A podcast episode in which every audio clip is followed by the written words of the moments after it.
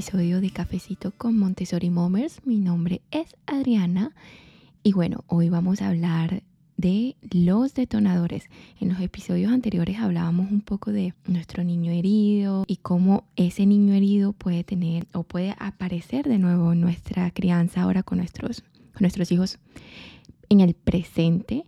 Y bueno, ahora quiero que hablemos un poco de los detonadores. Primero que todo, estoy usando la palabra detonadores para describir el proceso de una experiencia, de un sentimiento que tiene nuestro hijo o un niño y que desencadena una respuesta en nosotros como cuidadores. Ahora, yo soy consciente de que puede tener otros significados relacionados más con traumas o con la salud mental y espero que, bueno, esto de lo que vamos a hablar hoy sea también útil para, para todos, ¿no? Entonces, bueno, primero quiero que hablemos de qué son, ¿cierto? ¿Qué son esos detonadores? Bueno, los detonadores o detonantes eh, son aquellas cosas que cuando tu hijo las hace o dice o siente, tú tienes una respuesta negativa involuntaria. Cuando vemos que nuestros hijos están en plena rabieta y hacen algo específico o sienten algo en específico y tú empiezas a sentir ese esa intranquilidad por dentro y boom, reaccionas de una manera que de pronto tú sabes en la teoría que no era la correcta, que no era la esperable, incluso a veces te quedas como, ¿por qué reaccioné así?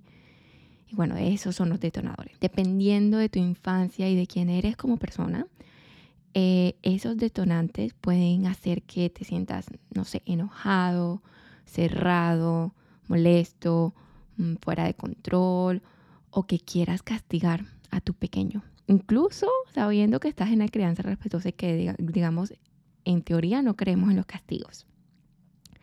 Esos disparadores o detonantes pueden sentirse casi automáticos. A veces también son realmente desproporcionados y difíciles, sobre todo difíciles de entender, ¿cierto? Nuestra propia reacción, como les contaba. Entonces esos desencadenantes o detonadores a menudo están relacionados con cosas de nuestra propia crianza. Por eso me parece que este, este episodio se mm, sigue naturalmente desde los episodios anteriores, porque ahora que entendemos un poco que nuestra crianza tiene mucho que ver con la forma en la que reaccionamos ahora, entendemos también los, los desencadenantes o detonadores, ¿cierto? Entonces ellos vienen relacionados con nuestra propia crianza, con la educación, a veces con nuestras experiencias de vida, no necesariamente con nuestra crianza.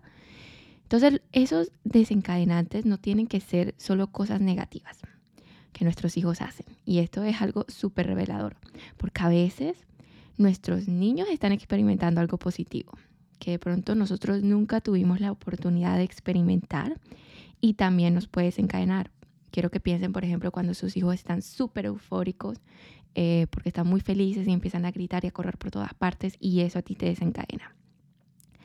Entonces a muchos de nosotros no se nos permitió, ¿cierto? La autonomía de ser nosotros mismos, de ser libres, em, sin un control innecesario de la parte de nuestros cuidadores. Entonces a veces nuestros hijos que viven de esta manera eh, pueden desencadenarnos finalmente. La parte más importante eh, de ser cuidadores con detonadores, que creo que todos lo somos en algún momento, es recordar que no estás teniendo una reacción porque tu hijo se está comportando de una cierta forma. Estás teniendo una reacción debido a lo que ese comportamiento significa para ti. Y eso se desencadena a partir de tus propias experiencias pasadas algo clave la crianza respetuosa, yo creo que ya si, si lo has leído y lo, has estudiado un poco más, te das cuenta que gran parte es cambiar el foco. El foco ya no está en, en, nuestros hijos, está muchas veces en nosotros. Y es un poco lo que te quiero transmitir aquí. Cuando estamos en plena rabieta, les, les contaba, por ejemplo, que sus hijos están en plena rabieta y ustedes empiezan a sentirse eh, desbordados en la crianza tradicional tenemos tendencia a enfocarnos en los niños. Es la rabieta que está teniendo el niño y por eso es que yo reacciono de esta forma. Y olvidamos que de pronto no es así, ¿cierto? Que realmente la forma en la que reaccionamos es nuestra propia responsabilidad, ¿cierto? Entonces hablemos de cómo se pueden ver esos detonadores. A veces las emociones de nuestros hijos nos provocan porque no hemos sido criados de una manera que nos permita procesar las emociones de manera saludable. Muchos de nosotros, no sé, no pudimos expresar todo el espectro de emociones sin ser avergonzados o castigados o menospreciados o ignorados. Para algunos esto significa que un niño que está enojado, por ejemplo, o molesto, realmente provoca una fuerte respuesta negativa dentro de nosotros.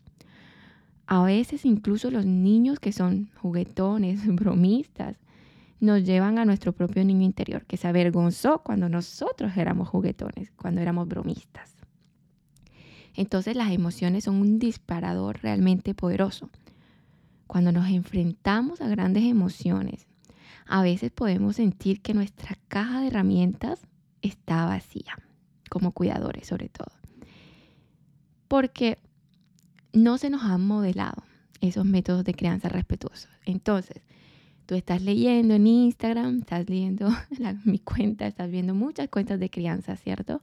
Magníficas, donde te damos herramientas, pero en el momento en el que estás delante de una rabieta de tu hijo, te sientes que te faltan esas herramientas, porque volvemos un poco a nuestra propia crianza.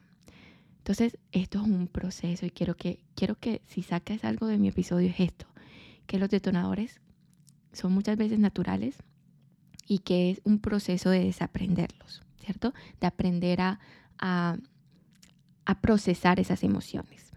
Entonces quiero decirte algo y es que te puedo asegurar que esto se vuelve más fácil con el tiempo, ¿ok? Y el apoyo. No esperes que el día de hoy, después de escuchar esta, este episodio, ya no vas a, controlar completamente tus detonadores y vas a procesar. No, esto es un proceso de aprendizaje que todos, te puedo asegurar que cada uno de nosotros, los padres que queremos eh, criar en la crianza respetuosa, todos estamos practicando casi todos los días. Nadie está graduado de padre respetuoso. A muchos de nosotros no se nos permitió desobedecer cuando éramos niños mm, sin ser castigados. Así que cuando nuestros hijos lo hacen, nos sentimos confrontados y desafiados. Eso puede invocar una respuesta en nosotros, una, una reacción basada en lo que nos pasó. A veces nos sentimos provocados porque las cosas que hacen nuestros hijos son cosas por las que habríamos sido castigados avergonzados, menospreciados o ignorados, acosados, etc. Entonces nosotros nos sentimos protectores con ellos y tenemos estas expectativas, ¿cierto? Queremos que ellos experimenten cosas positivas y tememos que experimenten esas mismas cosas que nosotros sentimos, ¿cierto? El castigo, etc. Entonces es importante que recordemos que nuestro trabajo no es evitar que ellos sean ellos mismos, sino ayudarles a saber que son amados y apreciados incondicionalmente por nosotros. Y que bueno, hay comportamientos que son apropiados e inapropiados y vamos a guiarles en ese, en esa, en ese establecimiento de límites. No queremos recrear inconscientemente nuestro miedo, impidiéndoles ser ellos mismos. Tenemos que abogar por ellos cuando las personas que los rodean no son respetuosas. En algunos casos los, los detonadores surgen porque no sabemos qué hacer no sé, no fuimos criados como estamos tratando de ser ahora. Y ese niño que espera esto de nosotros puede parecer como, como una, un gran signo de interrogación. Entonces te encuentras delante de una situación en la que, digamos, tus cuidadores, que fueron tus modelos, hubiesen reaccionado, no sé, con el castigo, la chancleta, etc. Y tú dices, ok, yo no quiero reaccionar así, esa no es la forma correcta. Oh my God, ¿cómo reacciono? Sé que en mi caso en mi caso, en mi propia experiencia, yo he tenido momentos en los que mi hijo, sobre todo porque mi hijo mayor, mi hijo pequeño todavía está, todavía no ha entrado en esta época de rabietas, pero sobre todo mi hijo, que mi hijo mayor, a veces tiene dificultades y yo estoy pensando, no sé cómo ayudarle, y luego comienzo a sentirme inútil. Tengamos en cuenta, de nuevo, esto es un proceso de aprendizaje. Los detonadores son tan individuales y variados como, como lo somos nosotros como cuidadores, ¿cierto? Eh, por más que sigamos todos la crianza respetuosa, cada uno tiene su individualidad, sus propios límites, su propia personalidad, su carácter. Entonces, tenemos que tener en cuenta que también somos individuales dentro de esto, ¿no? Pero te quiero igual decir, contar algunos em, detonadores que yo misma he experimentado O digamos que yo me he dado cuenta que algunas mamás de mi alrededor experimentan eh, y que de pronto puede ser tu caso y te ayuda como a identificar tus propios detonadores. Los tres que más veo es primero la preocupación por el desperdicio. Entonces cuando los niños, por ejemplo, están comiendo y dejan un poco de, de, comida y nosotros fuimos criados en el hay que comerse todo lo que está en el plato. Entonces eso nos puede detonar y nos puede hacer sentir que, que nuestros hijos están desobedeciendo, ¿no? que, que hay que reaccionar fuerte todo lo que tiene que ver con preocupación de la salud, ¿cierto? Que tenemos miedo de que si nuestros hijos no comen todo lo que está en el plato, no van a estar saludables. Entonces queremos, nos preocupa y empezamos a reaccionar. O las preocupaciones sobre la seguridad, ¿cierto? Cuando nuestros hijos toman riesgos, cuando caminan, yo qué sé, en el borde de, algo y se pueden caer, cuando se escalan em, la escalera y también se pueden caer, etcétera, ¿no? Ahí a veces reaccionamos sin, sin, sin control, como de forma automática. Cuando los niños están siendo auténticamente ellos. Cuando en nuestro caso no estaba permitido. Mm, cuando los niños están discutiendo. Eso puede ser un detonador. Cuando los niños no comparten. Cuando son poco amables. Cuando son deshonestos cuando no usan los modales, ¿cierto? Cuando no dicen gracias, cuando no dicen chao, cuando no dan besitos cuando uno llega, mm, cuando responden, eh, cuando son exigentes, cuando son, vamos a decir, mandones, cuando te dicen yo quiero esto y esto no, y esto sí, cuando son entre grandes, grandes comillas, groseros, cuando están enojados, cuando están en la rabieta, porque, y volvemos, ¿cierto? Que la rabieta, entre comillas, que siempre son de bordes emocionales, ¿no? Cuando los niños están llorando, cuando, mm, cuando están juguetones, cuando están bromistas, cuando, cuando, sí, cuando no te quieren escuchar. La palabra que me viene, me viene en inglés, cuando son silly. Um, cuando no te escuchan, cuando no te toman en serio, eh, los ruidos fuertes pueden ser grandes detonadores, grandes detonadores. Los de, el desorden también. La falta de privacidad, ¿cierto? El hecho de que no puedes ir ni al baño sola o solo. Mm, el la falta de espacio personal. Em, sentirte poco apreciado, sentirte ignorado, sentirte inaudito, sentirte tocado y nuestros hijos están constantemente sobre nosotros, ¿cierto? Entonces, sobre todo cuando están súper bebés, y esto puede ser un gran, un gran detonador. Sentirte irrespetado, sentirte cansado, abrumado.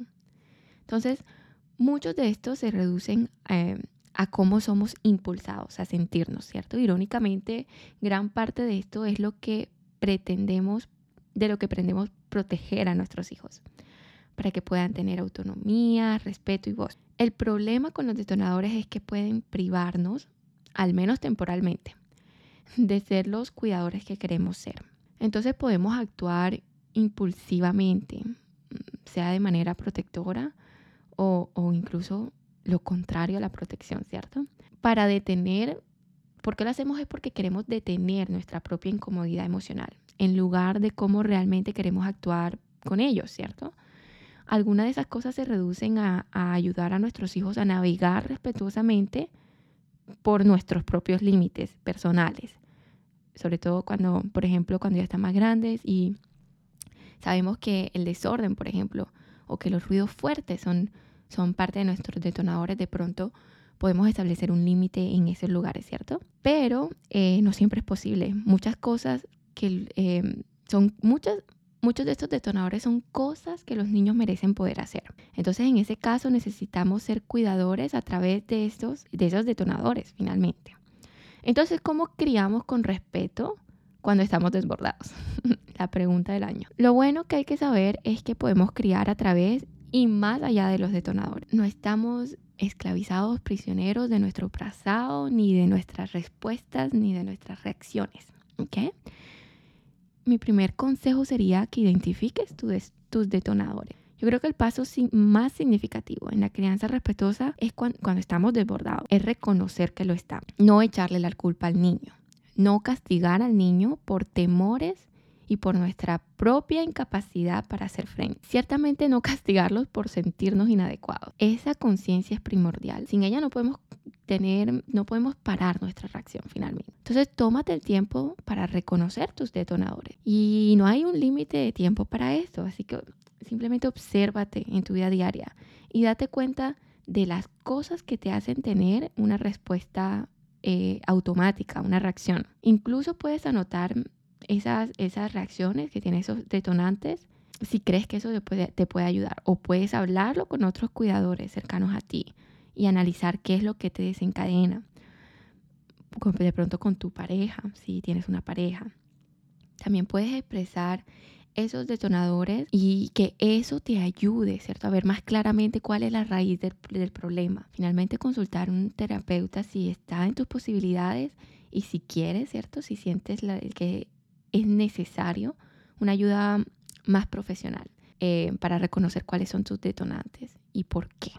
Y ese es el próximo paso que te quiero dar, el próximo consejo es comprender por qué nos disparamos. Luego de haberlos identificado es importante averiguar algunas de las razones por las que te activas. Esto es importante para empezar a entender nuestra reacción. A veces esto no es muy claro. Digamos que me detono cuando me siento ignorado porque me sentí bastante ignorado cuando era niño. Entonces, cuando mi niño no me escucha, puedo sentirme muy molesto o inusualmente molesto, vamos a decirle así.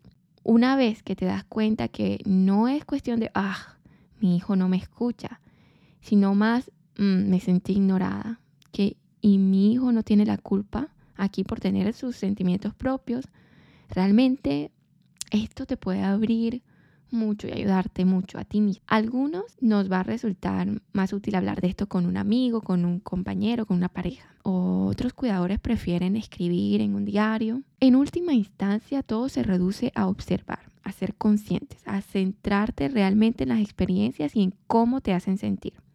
Entonces podemos trabajar a partir de ahí, digamos, en la raíz de lo que nos está detonando.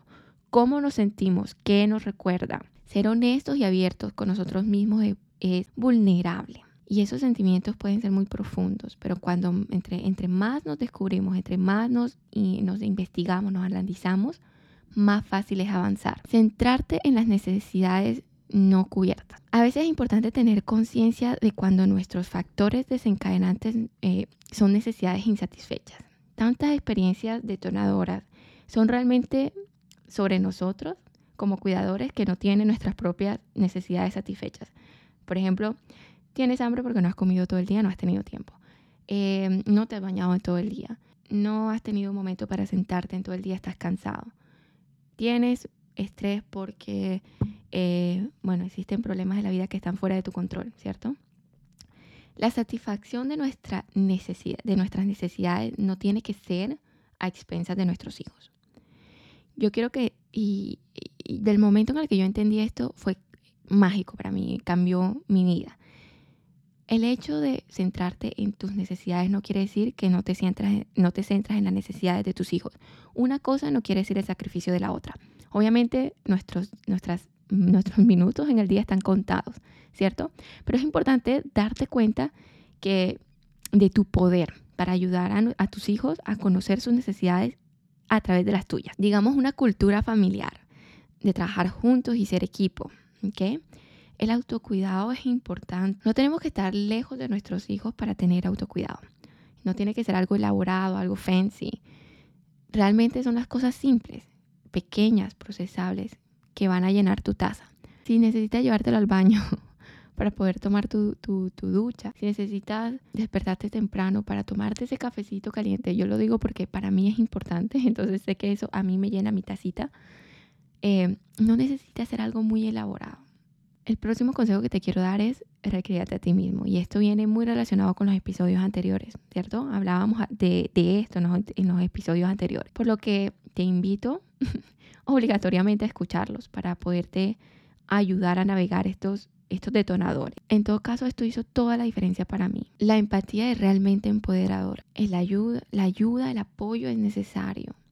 Todo cambió una vez que vi el poder de volver a ser mi cuidador el poder que cambia la vida de ser quien necesitabas cuando eras niño.